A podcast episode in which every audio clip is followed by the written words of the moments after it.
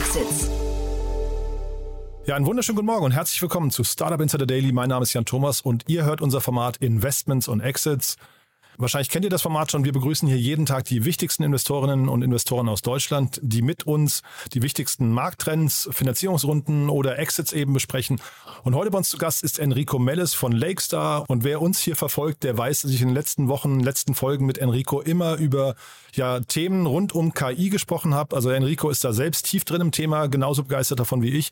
Das heißt, wenn euch das Thema interessiert, ruhig mal ein bisschen zurückscrollen und schauen, welche Themen wir noch besprochen haben in den letzten Wochen. Aber heute hatten wir wieder großes Glück, denn just Ende letzter Woche kam die große Meldung raus, dass OpenAI, also das Unternehmen hinter ChatGPT oder DALI und so weiter und so fort, also quasi das Unternehmen der Stunde, möglicherweise gerade dabei ist, eine Finanzierungsrunde abzuschließen, beziehungsweise eine neue Bewertung zu erhalten. Und die hat es wirklich in sich. Aber all diese Details und noch viel, viel mehr kommen jetzt gleich mit Enrico Mellis von Lakestar. Startup Insider Daily. Investments und Exits. Cool, ja, dann freue ich mich sehr. Enrico Mellis ist hier von Lakestar. Hallo Enrico. Hi Jan, freut mich wieder da zu sein. Frohes Neues. Ja, das wünsche ich dir auch. Ich hoffe, du bist gut reingekommen. Sehr gut, vielen Dank. Ja, nicht so viel Zeit mit KI verbracht, hoffe ich. Nee, nee, tatsächlich den Laptop gerne mal zugeklappt und ein Buch in die Hand genommen, ganz altmodisch. Ist total verlockend gerade, finde ich. Deswegen frage ich nur. Ne? Ich habe wirklich, also ich versuche mir da so ein bisschen Überblick zu verschaffen, gerade welche Tools da was können.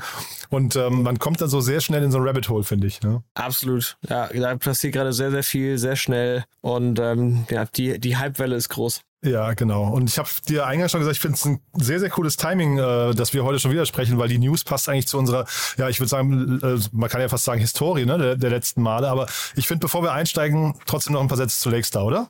Genau, Lakestar, wir sind ein Multistage-Fund mit Offices in London, Berlin und Zürich. Wir investieren ähm, von Early, Early, also teilweise auch First Check-In bis ähm, Growth. Wir machen das aus mittlerweile unserer vierten Fondsgeneration ähm, als Generalist in vielen Themen. Wir haben ähm, von Fintechs wie äh, Revolut zu B2B-Logistik-Companies wie Sender so ähm, einiges an erfolgreichen Companies gebackt. Und ähm, Genau. Jeder kann sich bei uns melden, der gerne einen Investor sucht. Genau, und jetzt, äh, wir sprechen heute wieder über KI, aber vielleicht nochmal kurz die Brücke zu euch.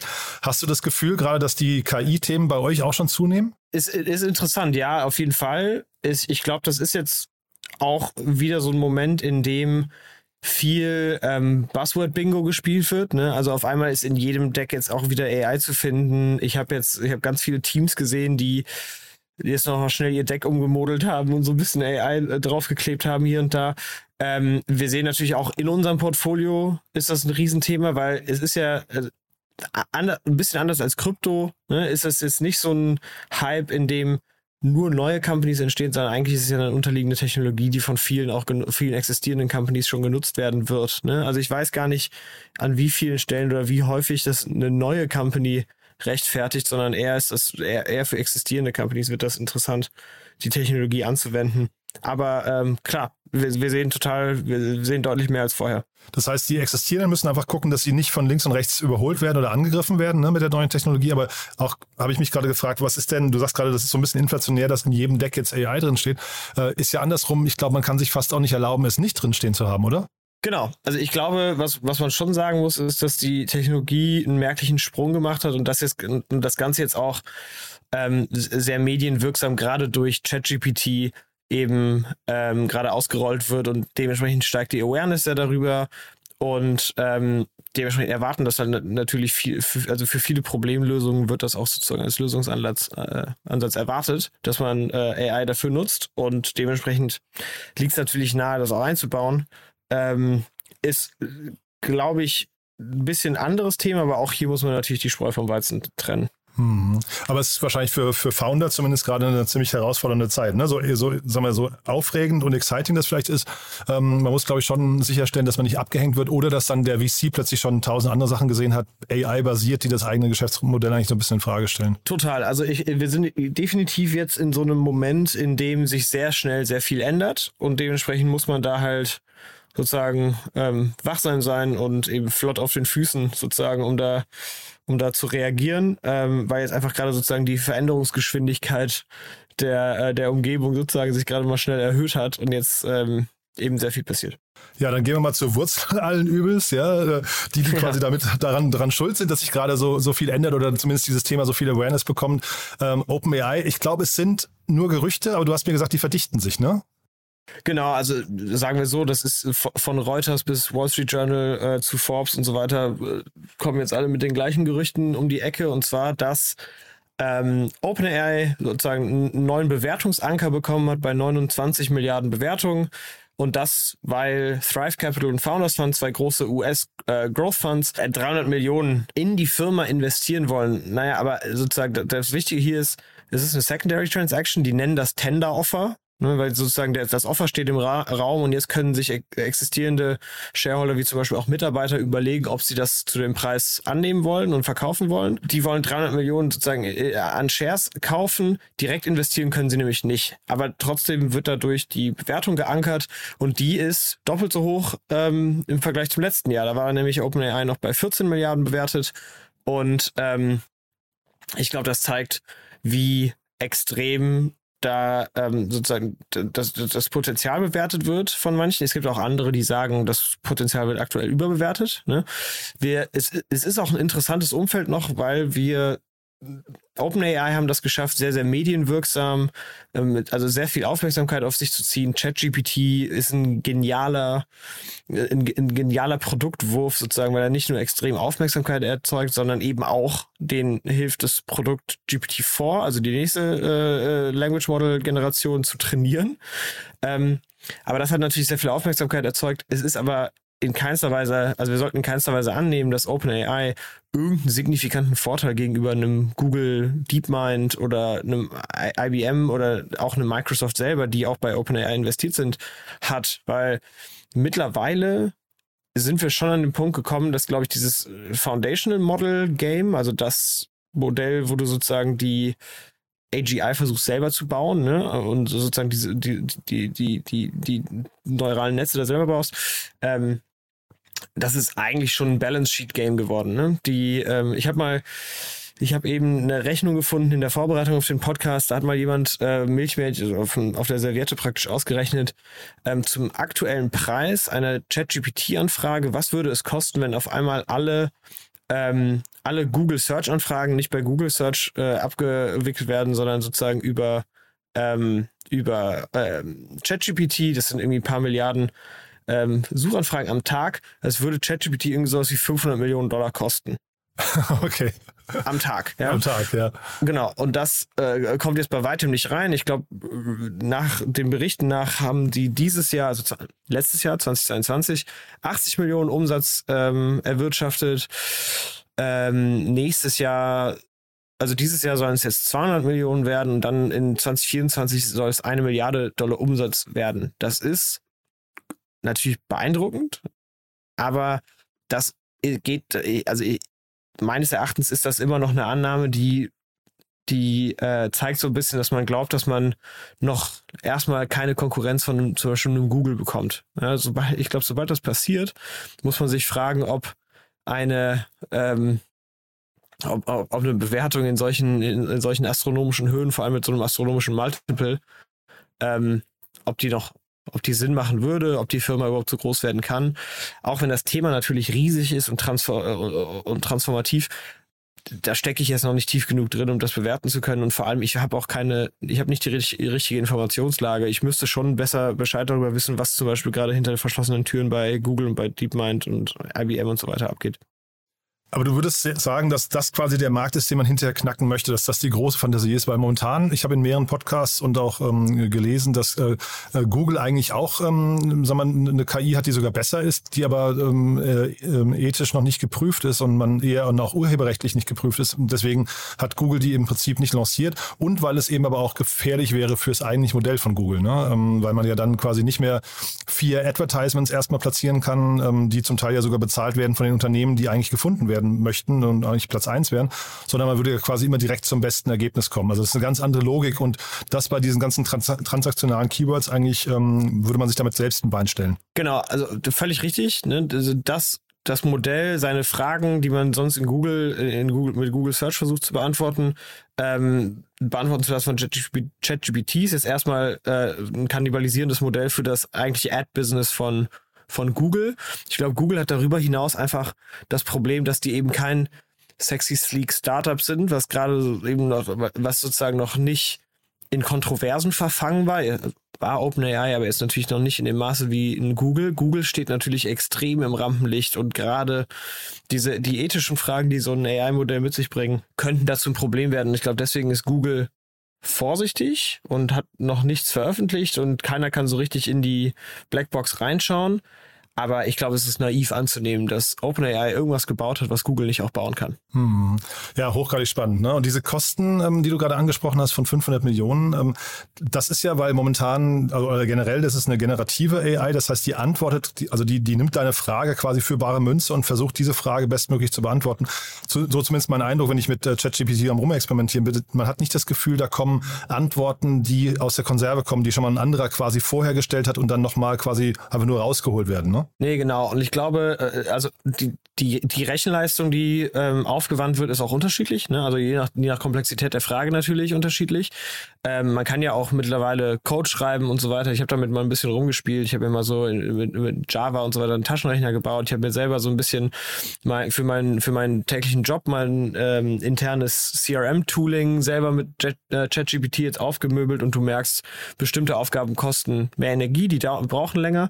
Ähm, und deswegen, also das, das Rennen geht natürlich weiter. Alle versuchen auch dort die Kosten zu senken. Es gibt auch mittlerweile effizientere Modelle, ne? also Stability AI aus London ähm, von Emad Mostak. Die haben sozusagen ein, ein die brauchen ein Fünftel des, des Energieaufwands, um, äh, um zum Beispiel Bilder zu generieren. Also die Bilder, die äh, Stable Diffusion ähm, erzeugt, können, können das deutlich effizienter ähm, müssen also zum Beispiel auch nicht durch einen Supercomputer geschickt werden. Das ist ja bei OpenAI so ein bisschen das Thema.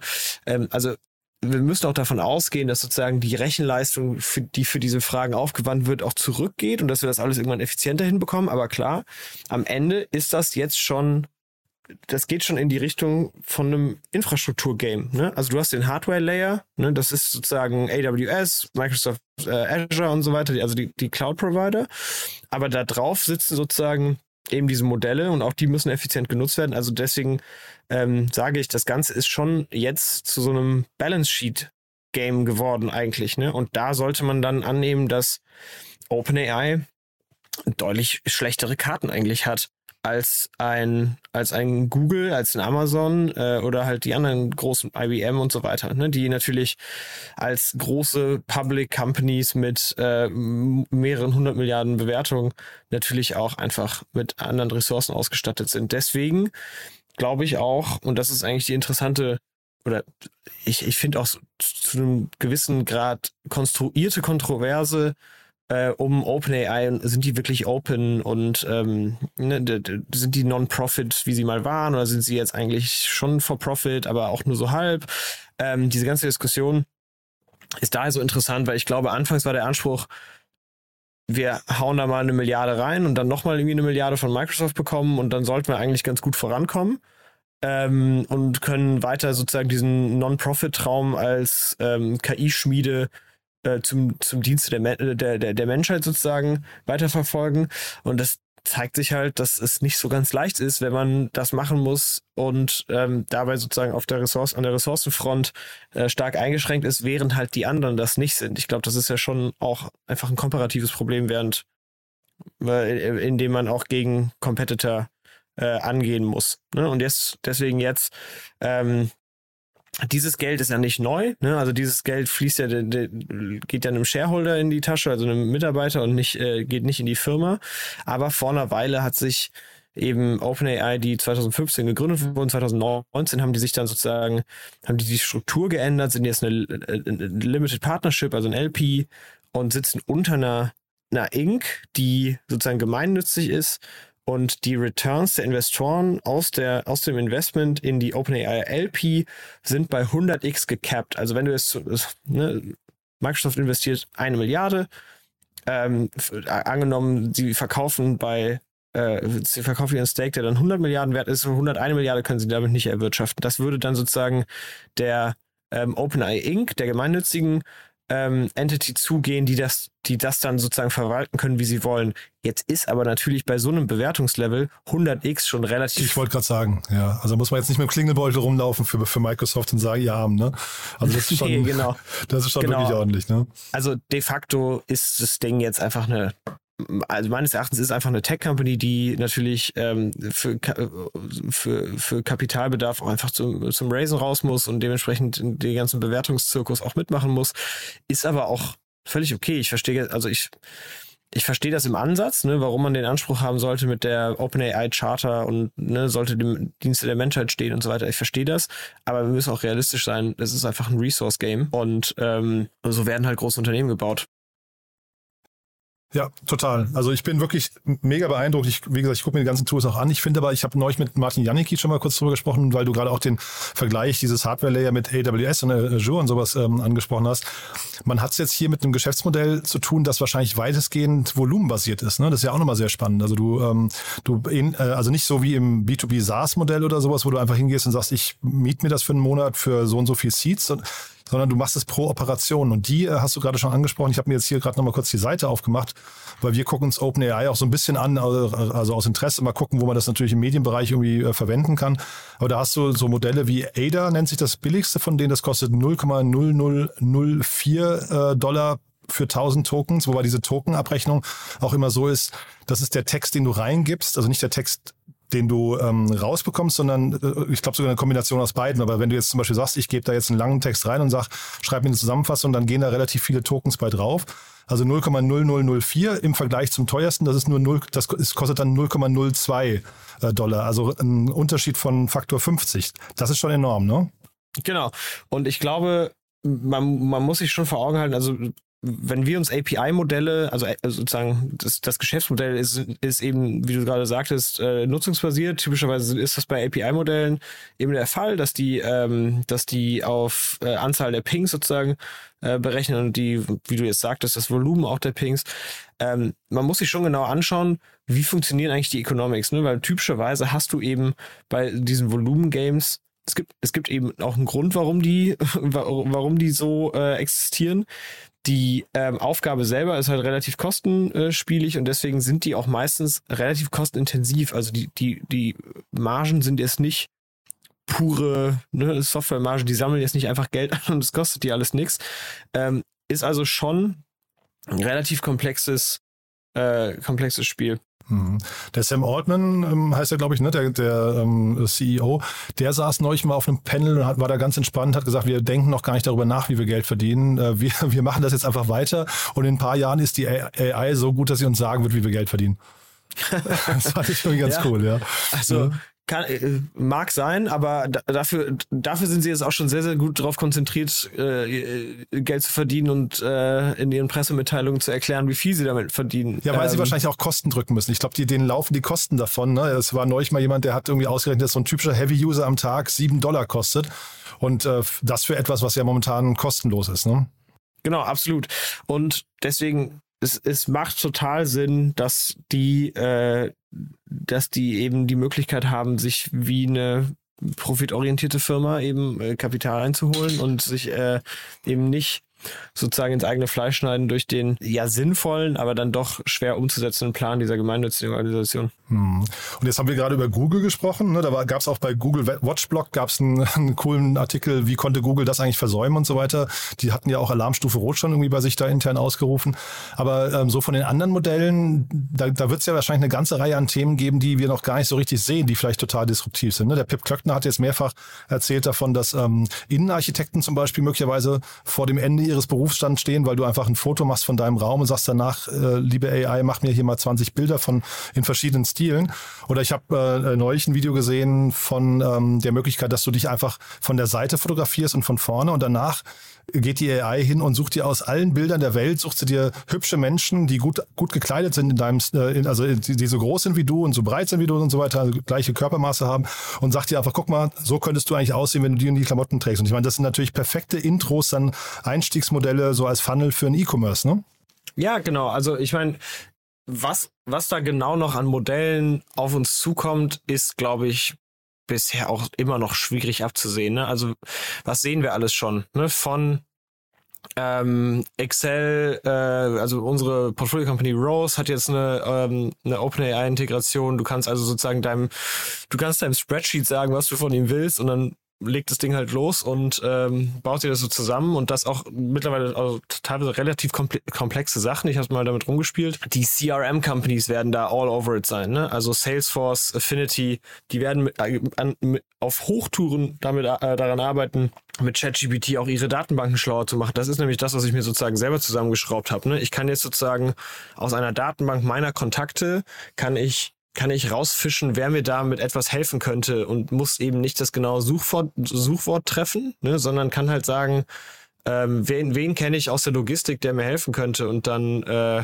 kommt da halt ne, der, David von Sender, aber auch jemand von Kühne Nagel und so weiter. Also der so, solche Themen werden riesig. Äh, GitHub Copilot äh, dreht gerade total ab und Replit und so weiter. Also Code schreiben mit äh, mit der Hilfe von ähm, von AI Musiker. Ne? Also wir sehen jetzt schon so Sachen wie so The Jam Machine, wo du ähm, auch generativ äh, generative AI zur Musik ähm, Komposition nutzen kannst. Ähm, auch total abgefahren, finde ich. Ja. Also noch und nöcher, ne? Ich, das, das Ding ist, alles, was so ich bin mal gespannt, wozu das führt. Ich habe das Gefühl, oder so zumindest ich habe da so versucht, drüber nachzudenken, wohin geht das eigentlich, ne? Und ähm, dann was, was bedeutet das eigentlich für den Content, den wir konsumieren? Ne? Also sprich Film, ähm, also Film und TV, Musik, Bücher, was nicht alles. Ne? Und ich glaube, in einer Welt, in der künstliche Intelligenz den Großteil der von uns konsumierten Inhalte erstellt, ne? ob, also, ob wir uns dessen bewusst sind oder nicht, wird die Qualität der Inhalte insgesamt, glaube ich, sinken. Also ich glaube, die wird zwar, ich glaube, die wird konsistent, ne? Also ich glaube, alles wird halt ähnlich gut sein, aber halt eher, also, aber halt extrem mittelmäßig, ne? Ein viel großer Teil von davon, was Musik spannend macht, was Film spannend macht, ist eben nicht die, ähm, die Annäherung an den, an den, an, an das Mittelmaß, ne? Und das ist, das ist ja das, was die AI macht, sondern eben die, kreativen Sprünge nach rechts und links, die extremen, die unerwarteten Twists und so weiter. Und ähm, ich glaube, das Internet wird einfach durch den, durch den Zustrom von KI Inhalten ziemlich anders aussehen und sich auch anders anfühlen. Und es wird halt, ich habe das Gefühl, es wird alles so ein bisschen Fast-Food-artig. Ne?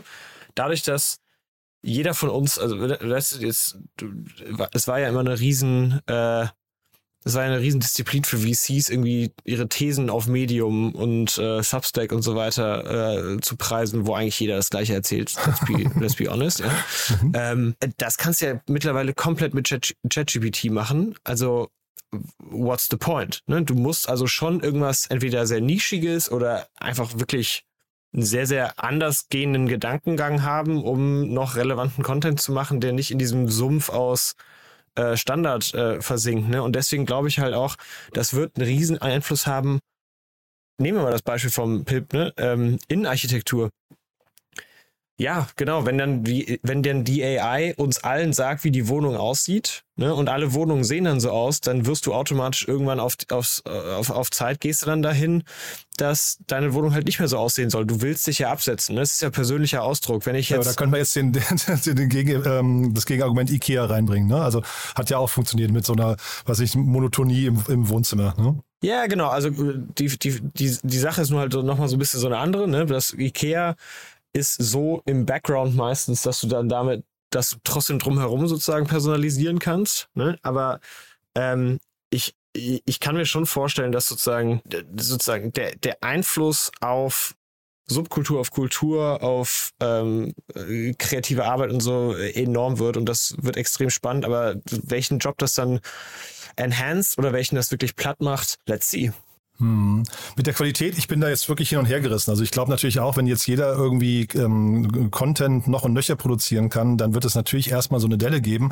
Zeitgleich, wenn es gut läuft, kann es auch so ein bisschen vielleicht so eine Analogie mal zum Film. Da ist ja irgendwann CGI aufgekommen, so die ganzen Special Effects.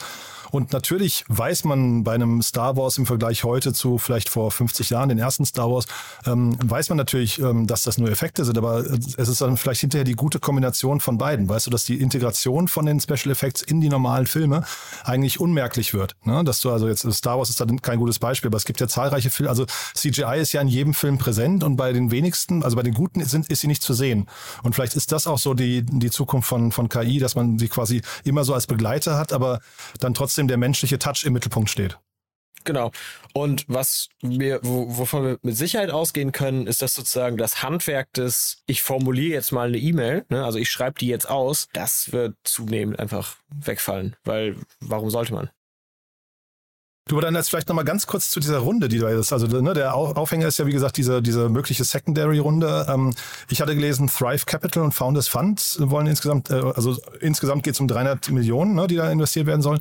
Ähm, und ich habe äh, zwischen den Jahren, weil wir die ganzen alten Artikel von Berlin Valley, die wir mal gemacht haben, irgendwie noch äh, verschlagworten müssen für die für unsere neue Plattform, bin ich die mal so durchgegangen, habe da sehr sehr viele Artikel auch über Rocket Internet äh, gesehen, die bei Facebook damals dabei waren, bevor die an die Börse gegangen sind, bei Airbnb und so weiter. Ähm, vielleicht kannst du noch mal ganz kurz diese Logik, warum gehen Investoren überhaupt in Secondaries und ab wann, also wann sind Secondaries überhaupt, da gibt es ja wahrscheinlich auch so ein Zeitfenster, wann die spannend sind und wann sie auch nicht spannend sind.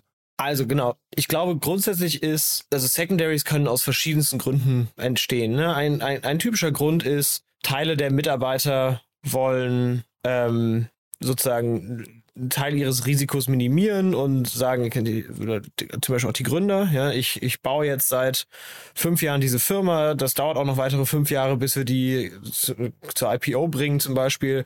Ähm, einen kleinen Teil meiner ähm, meine Anteile würde ich jetzt gerne mal in, in Cash umwandeln, damit ich auch eine Lebenssicherheit habe. Ne? Also zum Beispiel, keine Ahnung, viele Gründer haben ja dann, starten ja dann auch während ihrer Gründungszeit eine Familie und dann irgendwann willst du vielleicht eine, eine Wohnung kaufen, um, um so zumindest eine gewisse Planbarkeit zu erzeugen, weil es ist ja weiterhin ein Hochrisikogeschäft, ja. Es klatschen ja auch noch immer Companies an die Wand, die schon relativ weit sind. Ähm, also da, daher kommt meistens die Motivation. Das kann aber auch eine andere Motivation sein. Zum Beispiel ein Pre-Seed oder Seed-Investor kann in der B, C oder D-Runde auch sagen, ich habe jetzt hier 100x Return mitgenommen. Das reicht mir jetzt. Und da kommt dann aber ein Growth-Investor rein und der sagt, ich will gerne so viel kaufen wie möglich. Die Gründer geben uns aber nur 10% der Firma ab, weil die nicht so viel looten wollen. Vielleicht kriegen wir die weiteren 2% noch irgendwie über Secondaries zusammengekauft. Und das, weil du fragtest, wann macht das Sinn und wann macht das keinen Sinn?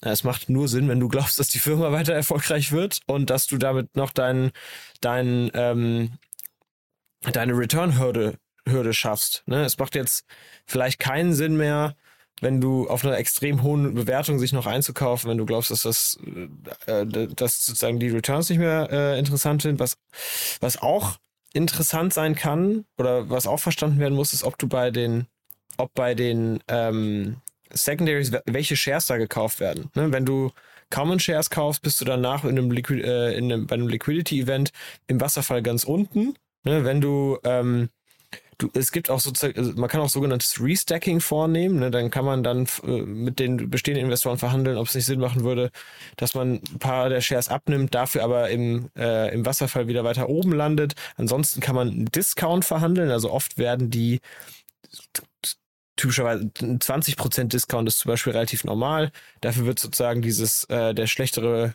äh, äh, äh die, die schlechtere Position im Stack äh, hingenommen.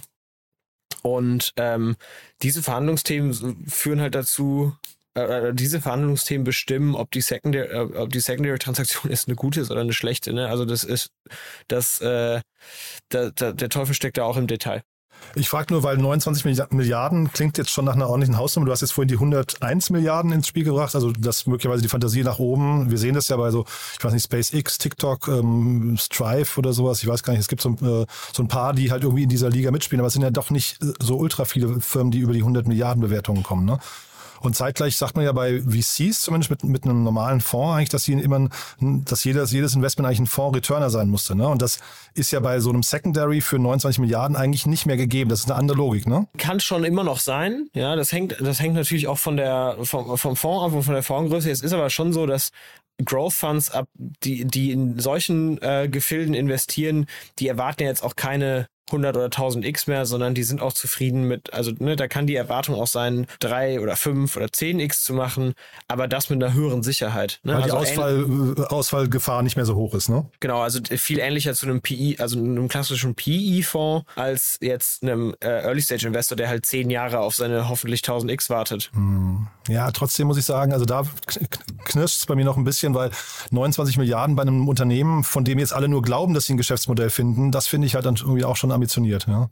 Ja, die, die Kollegen von, äh, von Founders Fund und, äh, und, und Thrive sind halt Cowboys, die wissen, was zu tun. Da, die, die spielen Risikokapital. Wahnsinn. Kann also, schief gehen, kann auch klappen. Ja, aber das heißt bei so Secondaries, das ist immer verlockend und also das, das ist wahrscheinlich so ein bisschen Closed Job. Ne? Da, da kann man jetzt auch nicht so einfach anklopfen und sagen, als vor allem als europäischer VC und sagen, wir möchten auch gern machen, ich, äh, mitmachen. Ich habe mir so die Liste der VCs mal angeguckt, die da investiert sind. Sequoia ist dabei, Andresen Horowitz, Tiger Global. Das ist schon irgendwie ein erlesener Kreis, ne? Genau, also ist, ist auf jeden Fall ein erlesener Kreis. Ich glaube, man muss auf jeden Fall verantworten können, warum man damit reingeht. Ne? Also ähm, je nachdem, was die ähm, was der Gründer auch gerne möchte. Ne? Also zum Beispiel ein europäischer, ein europäischer Gründer in diesem Space könnte sich, könnte auch sagen, ich will hier mit Absicht keine amerikanischen Investoren drin haben, weil das für mich auch, weil das Thema für mich auch geopolitische Relevanz hat. Ne? Also ähm, äh, auch solche Themen haben wir auch schon oft gehört, ne? dass sozusagen spezifisch jetzt, wir wollen jetzt spezifischen deutschen oder wir wollen jetzt spezifischen europäischen Investor haben, weil wir eben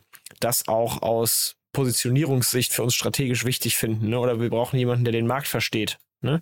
Welch, für welche Investoren das passt, ist eigentlich immer sehr, sehr fallabhängig. Aber natürlich sind die Brands, die da im Cap Table sitzen, oberste Liga, klar. Dann schauen wir mal, wer da in vier Wochen vielleicht noch dabei steht. Du, das hat echt großen Spaß gemacht, muss ich sagen, äh, Enrico. Haben wir was Wichtiges vergessen zu dem, also es sind ja eigentlich zwei Themen, ne? Für wen sind Secondary interessant, aber vor allem diese ganze äh, ChatGPT OpenAI-Welt? Ah, also vergessen haben wir jetzt, glaube ich, nichts Wichtiges. Ich glaube, man kann sich hier stundenlang äh, den Mund fusselig reden zu dem Thema, weil es einfach sehr spannend ist. Aber wir sehen uns ja auch in zwei Wochen wieder. cool. Und äh, dann haben wir, dann holen wir alles nach. Ja, und ich wollte, wie gesagt, eingangs schon gesagt, wir haben echt ein großes Glück mit den Timings. Ähm, wir hatten jetzt wirklich jedes Mal, als hätte quasi die, die OpenAI-Welt auf uns gewartet, ne? Äh, auf, auf so eine Podcast hier. Ja. Das äh, stelle ich mir gerne so vor, ja. cool. Du, Enrico, dann lieben Dank, dass du da warst und bis zum nächsten Mal, ja? Vielen Dank, Jan. Bis dann. Startup Insider Daily, Investments und Exits. Der tägliche Dialog mit Experten aus der VC-Szene. Ja, das war Enrico Mellis von Lakestar. Ein mega cooles Gespräch, finde ich. Ähm, mega cooles Thema vor allem auch. Wenn euch das auch so einen großen Spaß macht wie uns beiden, dann lasst uns das gerne wissen. Wir sind auf jeden Fall beide, glaube ich, ziemlich geflasht von den Möglichkeiten, die da gerade entstehen und den vielen neuen Geschäftsmodellen. Ich glaube, man hat es auch gemerkt. Teilt das gerne auf LinkedIn oder im Freundesbekannten Arbeitskolleginnen- Kollegenkreis, damit auch möglichst viele Menschen davon erfahren, was sich da gerade im KI-Bereich alles tut. Ist ja wirklich ein echter Umbruch, so eine richtige Zäsur, muss man sagen. Von daher vielen Dank, wenn ihr das teilt und ansonsten euch einen wunderschönen Tag. Hoffentlich bis nachher oder ansonsten bis zum nächsten Mal. Ciao, ciao.